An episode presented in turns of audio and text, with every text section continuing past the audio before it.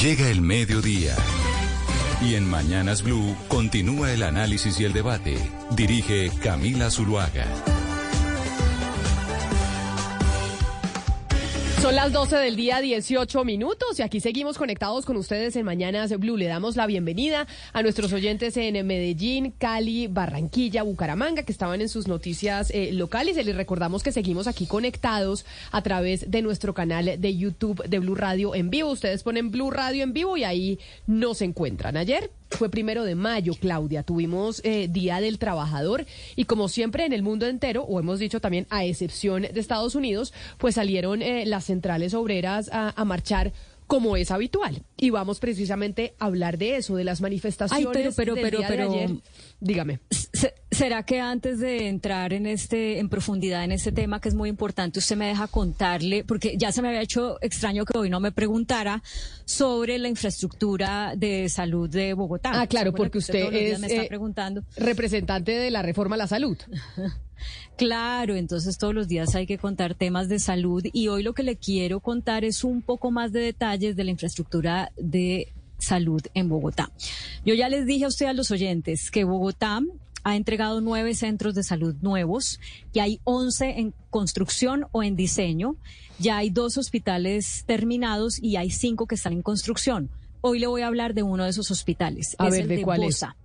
El de Bosa. Entonces, mire los datos. Son eh, va a atender a 400 mil personas del área de influencia. Que es, que, ¿Cuál es el área de influencia? Bosa, Kennedy, Puente Aranda y Fontibón. Tiene 3.200 o va a tener 3.200 metros cuadrados.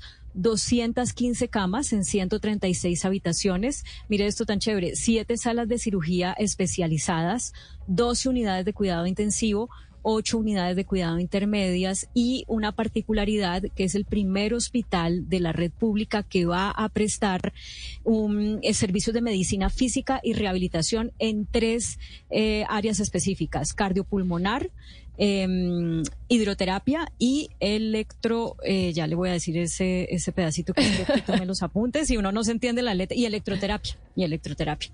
¿Cómo le parece? Me, pues me parece una maravilla y qué bueno que usted nos esté contando estos eh, temas de infraestructura que está teniendo Bogotá. Oiga, pero estos temas de infraestructura, la salud en Bogotá, esto es antes de la reforma pensional eh, la reforma a la salud aprobada. Quiere decir que igual desde el sector público se está generando infraestructura para la prestación del servicio.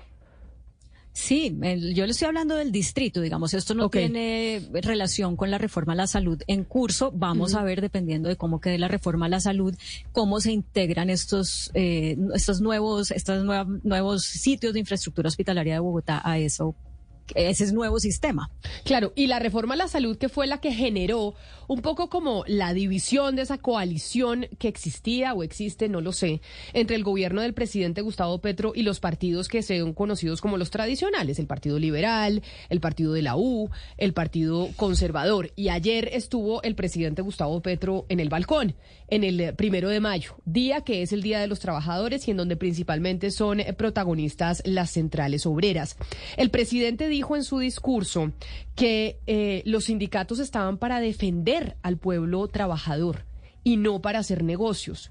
Y esa frase se suma a lo que nos dijo a nosotros la semana pasada el senador del Polo Democrático, el ex senador del Polo Democrático Jorge Enrique Robledo, cuando mencionó que era inaceptable que el eh, presidente Gustavo Petro estuviera eh, tratando de desarandear a los gremios y asociaciones, entre otras a los gremios sindicales. Recordemos lo que dijo el ex senador Robledo en estos micrófonos sobre ese tema que se concatena con lo que mencionaba ayer el presidente Gustavo Petro.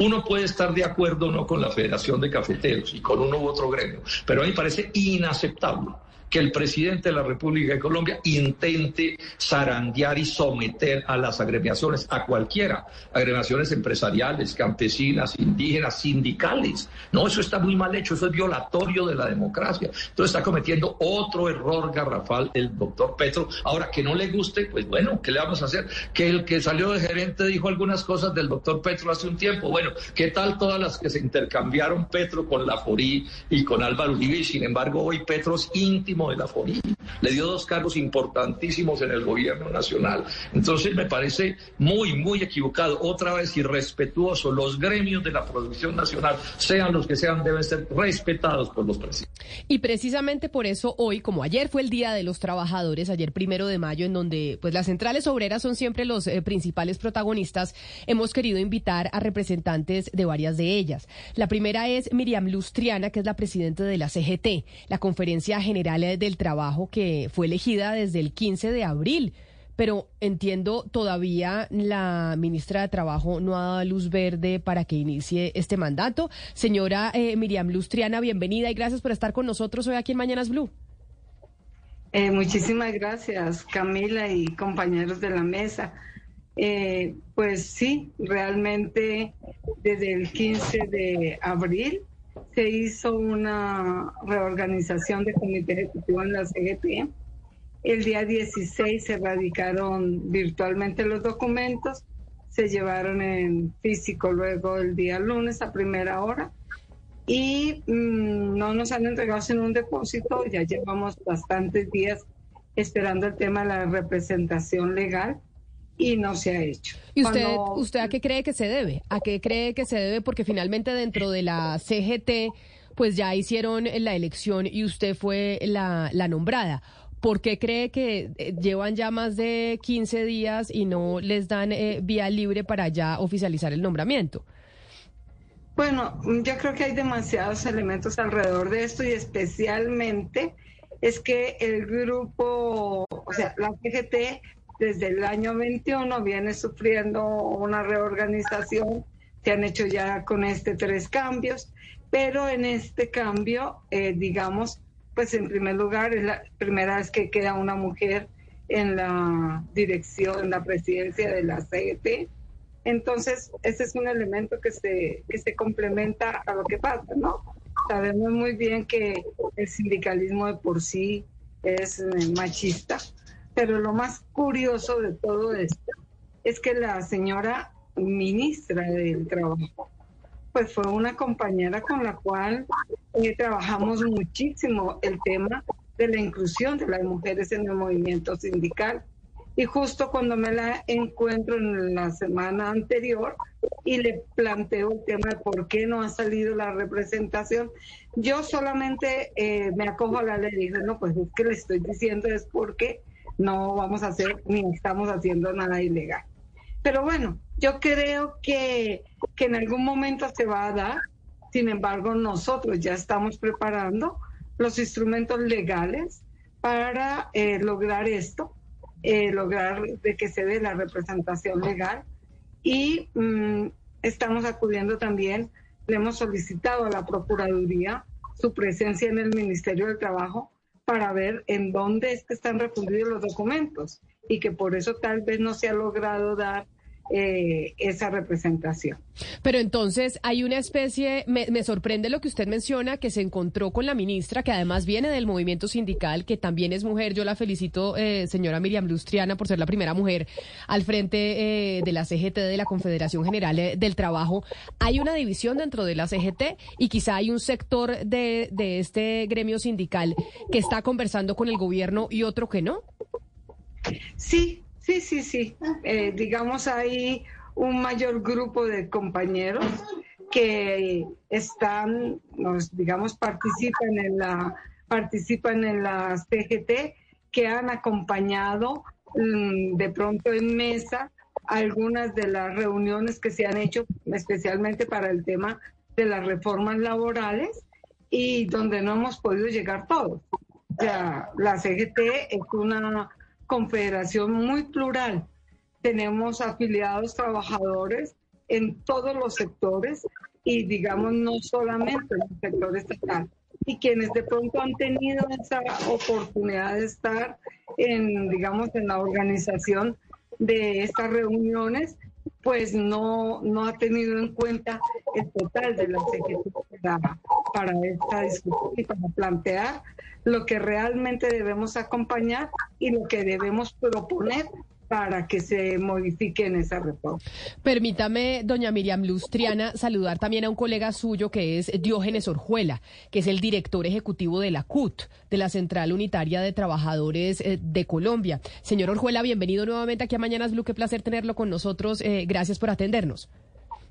Muy buenas tardes para usted y para toda la amable audiencia. Muchas gracias por la invitación. Quisiera preguntarle cómo reciben ustedes en la CUT, ahora le pregunto eso a la, a la, a la señora Triana, sobre la frase y, lo que se ha dicho no por primera vez eh, ayer por parte del presidente, sino ya en otras oportunidades de que los eh, sindicatos están para defender al pueblo trabajador y no para hacer negocios, que sí es como mandándoles un eh, mensaje subliminal a algunos sectores de los sindicatos. ¿Cómo lo reciben o para ustedes eso qué significa? lo que ha dicho el presidente? Yo creo que hay un asunto que el país tiene que diferenciar absolutamente bien. El presidente de la República es el presidente, diríamos, eh, del, del, país y es, la, y es la rama ejecutiva. Hay otra rama que es el legislativo, que tiene sus propias funciones, y hay otra rama que es el judicial, que tiene sus propias funciones, y esa es la, distribución del poder en Colombia. Los sindicatos, las centrales obreras y los sindicatos somos los representantes de los trabajadores, y claro, estamos tenemos que defender los, los derechos de los trabajadores independientemente de cuál gobierno esté. Por eso nosotros reivindicamos la independencia y la autonomía, porque el movimiento sindical es un interlocutor de los empleadores, pero además es el interlocutor del patrón. Y en este caso de los trabajadores estatales, inclusive el gobierno es el patrón. Por lo tanto, eh, diríamos, las centrales tienen que mantener su propia dinámica, su ejercicio de ser interlocutores puede tener coincidencias con cosas que digan los gobiernos, pero también tiene el legítimo derecho de discrepar de lo que digan los, los gobiernos. Por lo tanto, pues no corresponde al presidente de la República decir qué es lo que tenemos que hacer los sindicatos. Pero hay algo que no entiendo, señor Orjuela, y es que finalmente el movimiento sindical se apoyó la llegada del presidente Gustavo Petro a la, Casa de Nariño. Y por eso quizá sorprende lo que pueda estar sucediendo en, en estos momentos entre el movimiento sindical o las directivas sindicales con el gobierno del presidente que está enviando esos mensajes que no se pueden, eh, que los sindicatos están para defender los derechos del pueblo trabajador y no para hacer negocios. ¿Qué fue lo que pasó ahí? Los trabajadores en muchas ocasiones han ayudado a elegir alcaldes, en muchas ocasiones han ayudado a elegir gobernadores y contribuyó en forma bastante notoria a la elección del presidente Petro. Eso no significa que los trabajadores o las centrales se vuelvan un apéndice del gobierno. Eso es desnaturalizar totalmente el movimiento sindical. Es decir, el hecho que los trabajadores contribuyan a la elección de un gobierno no tiene que no puede significar que se vuelva apéndice del gobierno. Por eso expliqué antes eh, eh, cada, cada quien qué le corresponde. Y yo diría, hay un viejo dicho muy, muy, muy antiguo y muy conocido, cada loro en su estaca. Déjeme saludar a nuestro último invitado, señor Orjuela, que es Nelson Caballero, el presidente nacional de ADEBAN, la Asociación Democrática de Empleados del Sector Bancario y Financiero. Señor eh, Caballero, a usted también mil gracias por atendernos y bienvenido.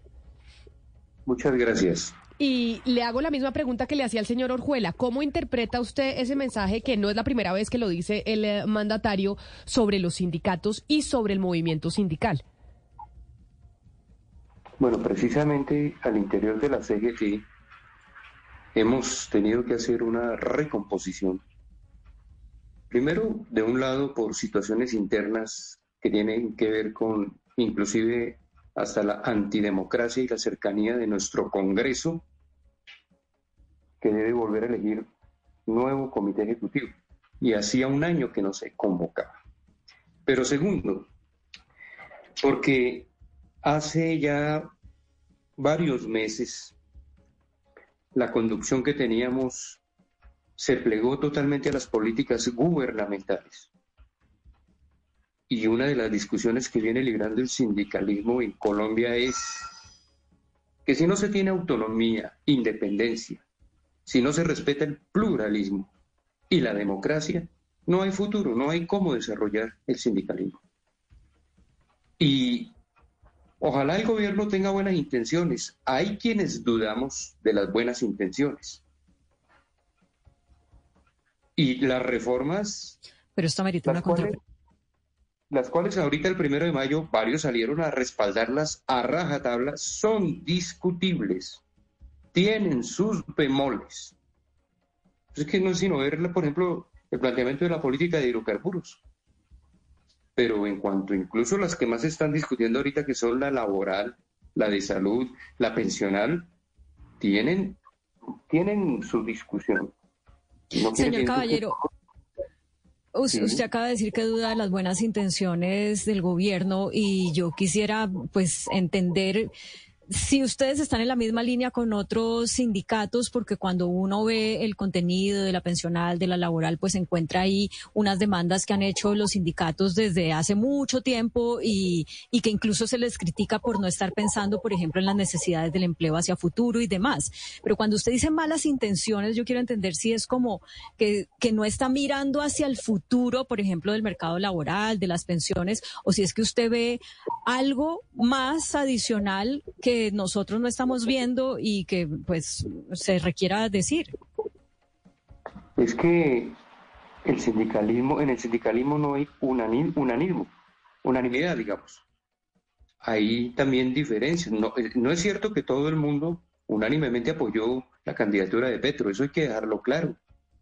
Hubo quienes tuvieron reparos, pero sí, sí, estamos viendo que hay cosas que, pues hay algunas que favorecen, ni más faltaba, pero hay otras que no, y que pueden ser bastante perjudiciales a la hora de, mirar cuál va a ser el resultado. Y, y de otro lado, no es cierto que las reformas que se están tramitando en el Congreso sean exactamente las mismas de las exigencias del movimiento sindical o las que en algún momento se construyeron. No, eso no es cierto.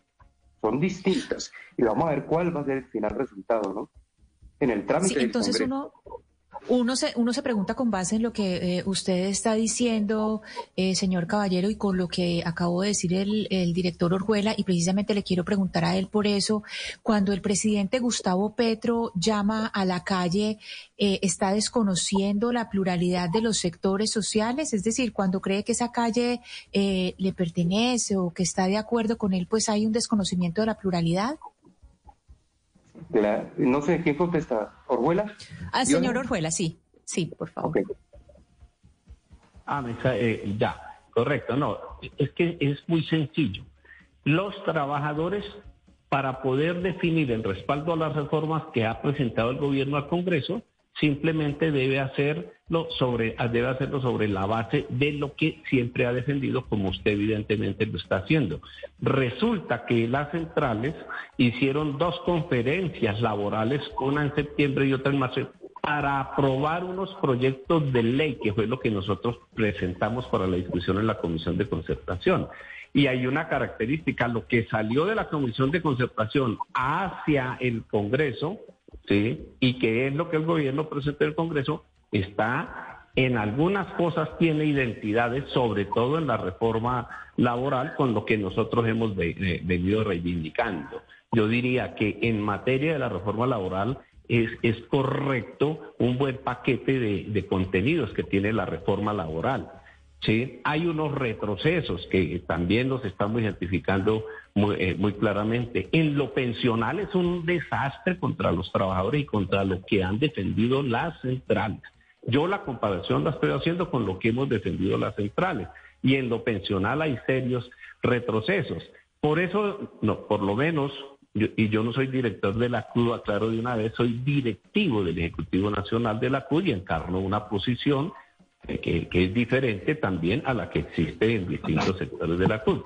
Y entonces lo que nosotros debemos defender en las calles es lo que tienen nuestros proyectos y por eso no podemos decir a ciegas, ocultando los asuntos que no coinciden con nuestras viejas reivindicaciones, no podemos decir que tenemos que salir a defender las reformas del gobierno, inclusive porque uno no sabe las reformas del gobierno cómo van a salir del Congreso. Nosotros vamos a defender en el Congreso las cosas que se alejan de lo que siempre hemos eh, reivindicado. Nosotros sí compartimos que las calles son el escenario de los trabajadores para defender lo que siempre hemos defendido. Y lo que contraría eso, también debemos salir a rechazarlo en las calles. Entonces, muchísimos de los que estuvimos ayer en las calles estábamos señalando claramente que defendemos es lo que siempre hemos defendido y no necesariamente lo que sí, está permítame, permítame hacerle una pregunta a la señora Triana, porque uno los oye a ustedes tres y claro, es bastante evidente esto que nos decía el señor Caballero, no hay un, un unanimismo dentro del eh, mundo sindical, pero eh, a mí por lo menos todavía no me queda claro si ustedes eh, lo que lo que quieren como sindicatos es un Petro más radical y entonces digamos un discurso como ayer desde el balcón estaría recogiendo esto para que un próximo balconazo tenga digamos más gente viéndolo y sea más multitudinario o ustedes quieren un Petro menos radical, que, que, siga siendo como un gobierno con otros partidos. ¿Qué es lo que ustedes realmente quieren en materia de la, digamos, de esa postura del gobierno en los temas que son importantes para los sindicatos?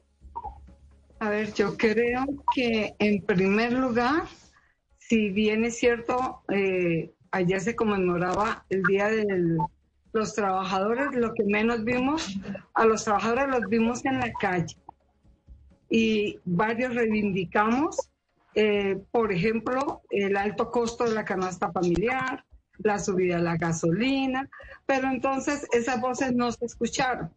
Las voces que se escuchaban era el tema de las reformas, de que apoyo a las reformas, pero no sé apoyo a cuál reforma.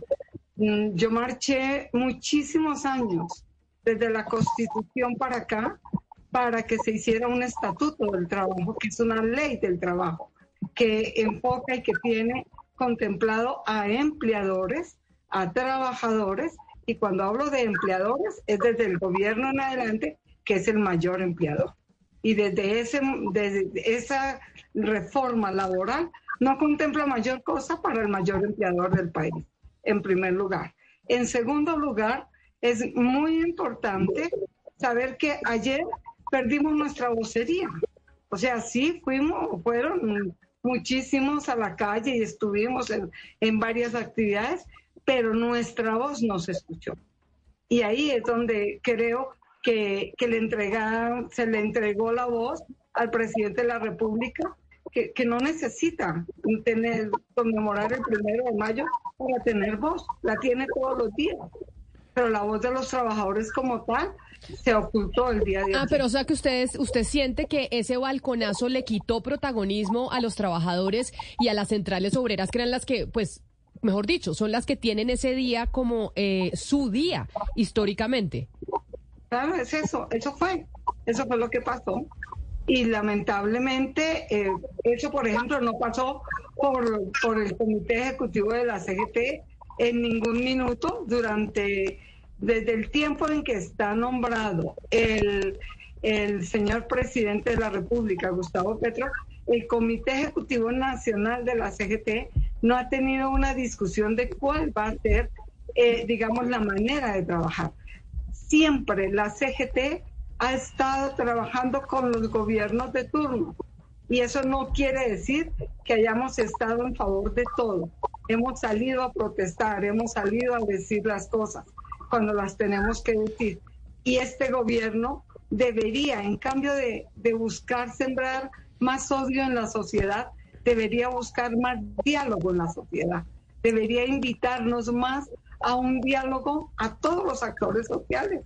Dios mío, es que es que no podemos sembrar más odio en este país. Pero no podemos fomentar más violencia. ¿Cuál paz? ¿Cómo podemos hablar de paz cuando lo que se está generando es odio. Eh, esa estigmatización que hizo ayer desde el balcón el señor presidente es eso, una estigmatización al movimiento sindical que no comparte muchas de las cosas que se están haciendo. Entonces, lo que queremos es invitar a que dialoguemos, a que la concertación sea el escenario real de paz en este país, con todos los actores.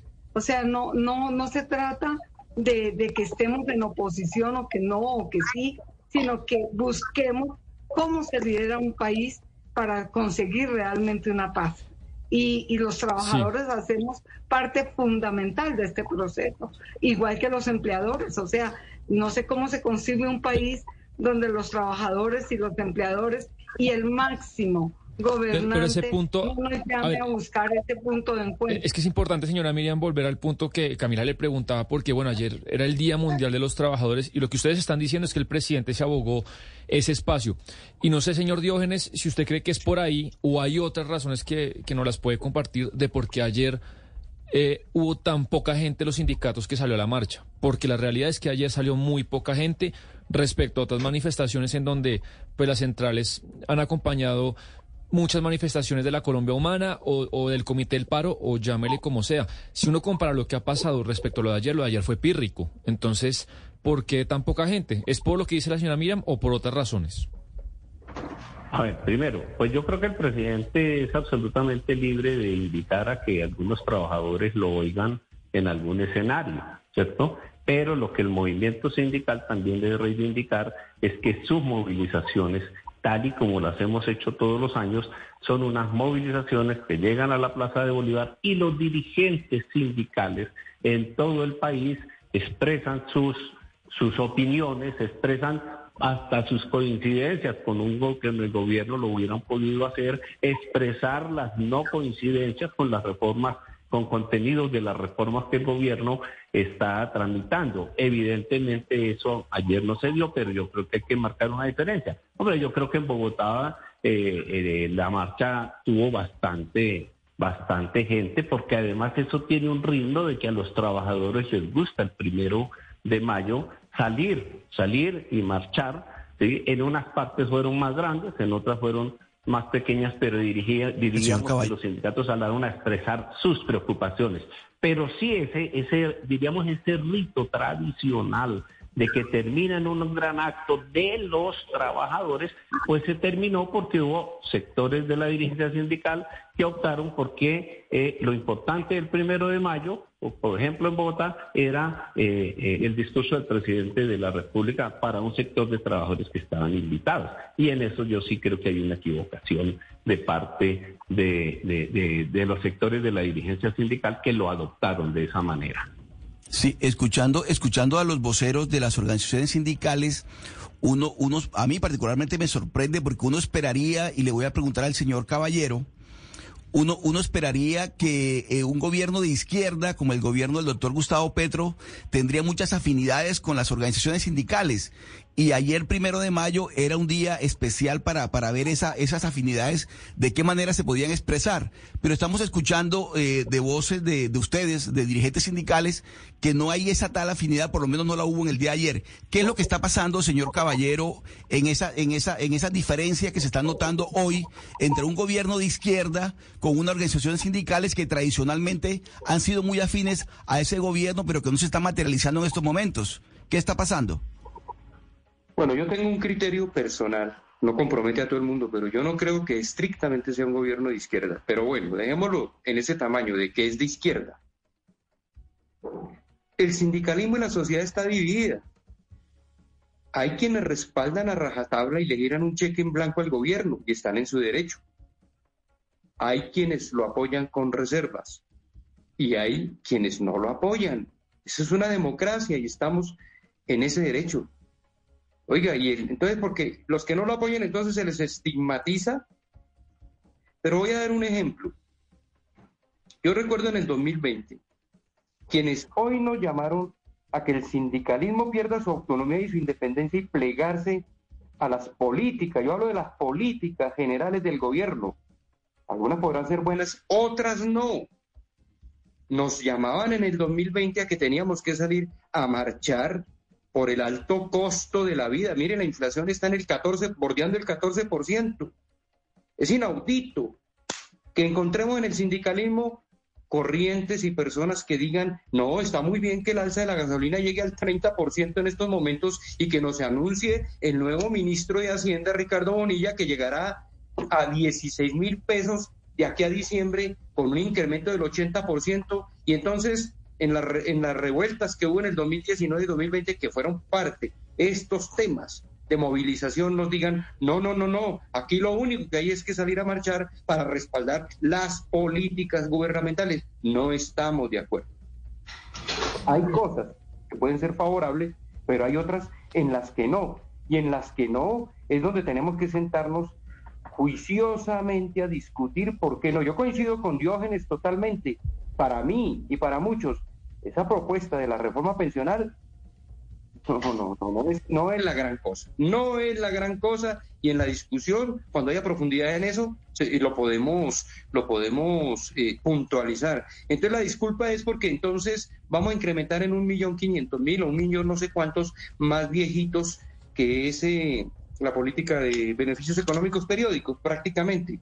Entonces que por eso la reforma es buena. No, señor, hay muchas cosas para discutir en la reforma pensional, en la de salud, en la laboral, pero también en la política general gubernamental.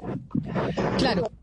Y, y, por eso doña Miriam decía eh, que ella había marchado y había salido a las calles durante muchos años, como lo han hecho ustedes eh, también seguramente, porque eso hace parte de la lucha sindical, haber estado en las calles haciendo reclamaciones a los distintos gobiernos. En esta oportunidad, eh, doña Miriam, pues hay un gobierno que llegó a la Casa de Nariño y que fue respaldado por, por el movimiento sindical. Y que así pues eh, se interpreta o se interpretó cuando ganó el, el gobierno de Gustavo Petro. Ahora escuchándolos, eh, ¿qué retos o, cómo van a manejar ustedes esa relación del movimiento sindical con el gobierno actual?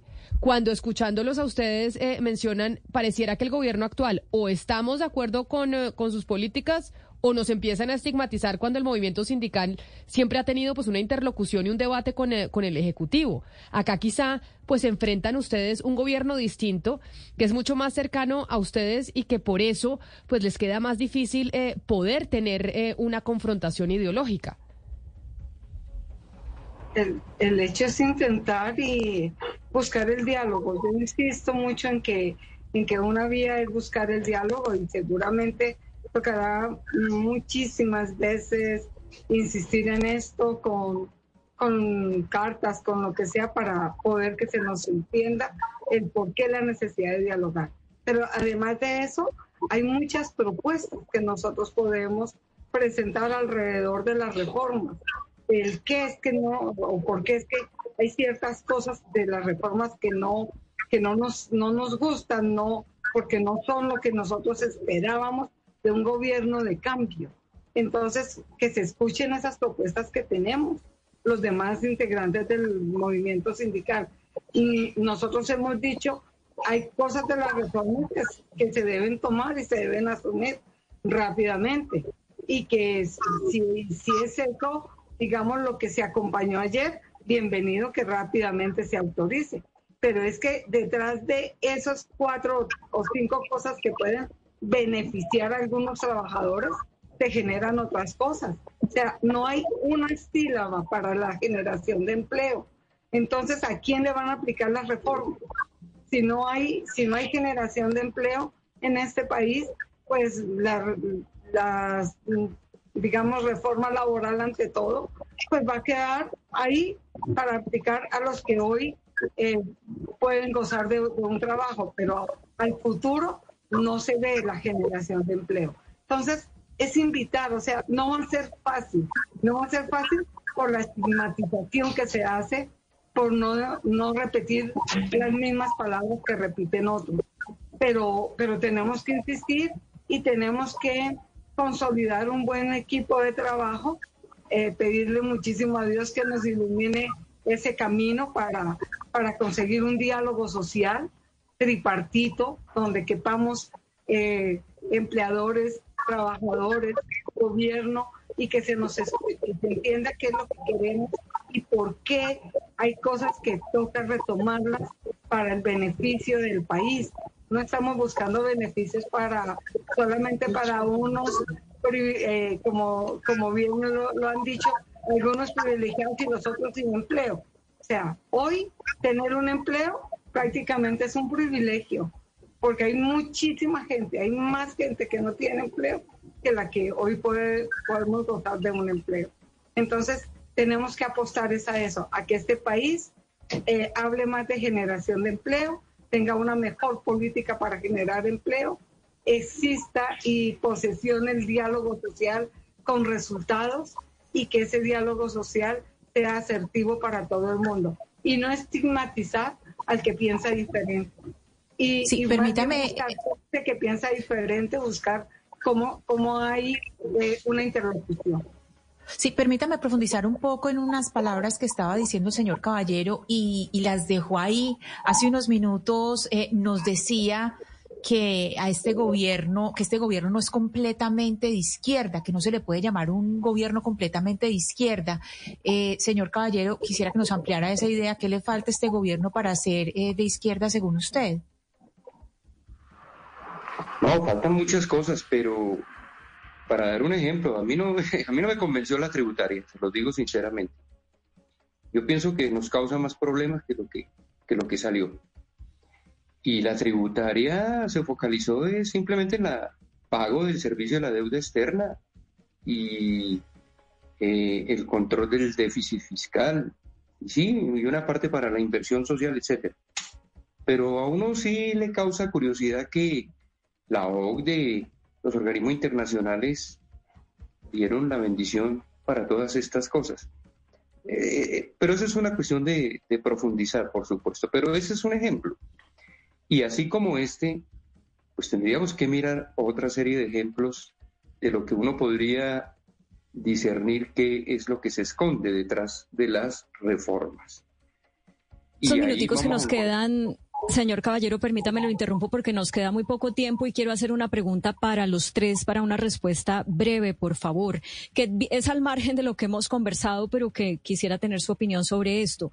¿Qué con, opinión les merece que en este balconazo, que es el segundo y también en el primero, el presidente haya aparecido en el balcón con su esposa Verónica Alcocer? Y esto se los pregunto en el marco, pues, de los eh, comentarios que ya ha habido por el hecho de que ya ha tenido unos cargos de representación que no son usuales a los que tiene una primera dama. Ustedes desde el sector sindical, ¿cómo ven esto? Una respuesta breve. Señora Miriam Luz, usted primero. Bueno, yo creo que ella lo ha acompañado a, todos los escenarios eh, públicos, ¿no? Y pues yo creo que en un momento determinado era como decir, acá estoy, pese a todas las cosas que se han planteado, acá estoy con, con ella y dándole, digamos, como ese espaldarazo al acompañamiento con ella. Gracias, señor Orjuela. Bueno, yo, yo vuelvo a aquello, a aquello de cada loro en, en, su estaca, pero los gobiernos son, son libres en general de darle manejo a, a, ese tipo de cosas, pero yo diría siempre y cuando en este criterio de que las eh, primeras damas no terminen usurpando las funciones de los ministros o de los asesores o de, bueno, todo este paquete de, de, de equipo de recursos humanos que rodea al al presidente de la República. Uno diría que ni tanto que queme al santo, ni tan lejos que no lo alumbre. Gracias, señor Nelson Caballero. Puede tener distintas lecturas, ¿no? Y si se insinúa en chiste o en chanza posibles reelecciones, pues en interpuesta persona, ¿por qué no también? Y no me gustó que se nos llame a confrontarnos si es que no salen las reformas pues como se quiera. Hay que respetar los órganos del poder y en eso pues el Congreso tendrá eh, su última palabra que decir al respecto. Son las 12 del día 56 minutos. Pues precisamente ayer que era el Día Internacional eh, del Trabajo, primero de mayo, donde salían eh, las centrales obreras y tradicionalmente era su día, salió el presidente al balcón. Y por eso nos parecía importante hablar con presidentes eh, de las centrales sindicales o miembros de ellas. A la doctora Miriam Lustriana, presidenta de la CGT, pues que todavía no le han dado la luz verde en el, en el gobierno nacional. Mil gracias por haber estado con nosotros. A Diógenes Orcuela, ejecutivo de la CUT, gracias también por habernos acompañado y a don Nelson Caballero, presidente nacional de ADEBAN, la Asociación Democrática de Empleados del Sector Bancario y Financiero. Gracias por haber estado aquí, que era también escuchar las voces eh, del sindicalismo, en donde ayer era su día y no las pudimos escuchar tanto porque estuvimos pendientes de lo que dijo el presidente Gustavo Petro desde el balcón. Tal vez esas voces tradicionales que oíamos el primero de mayo no las oímos tanto por cuenta de que estuvimos pendientes del presidente Gustavo Petro. Son las 12 del día 57 minutos, pero antes eh, irnos, Lucas, no nos podemos ir sin que usted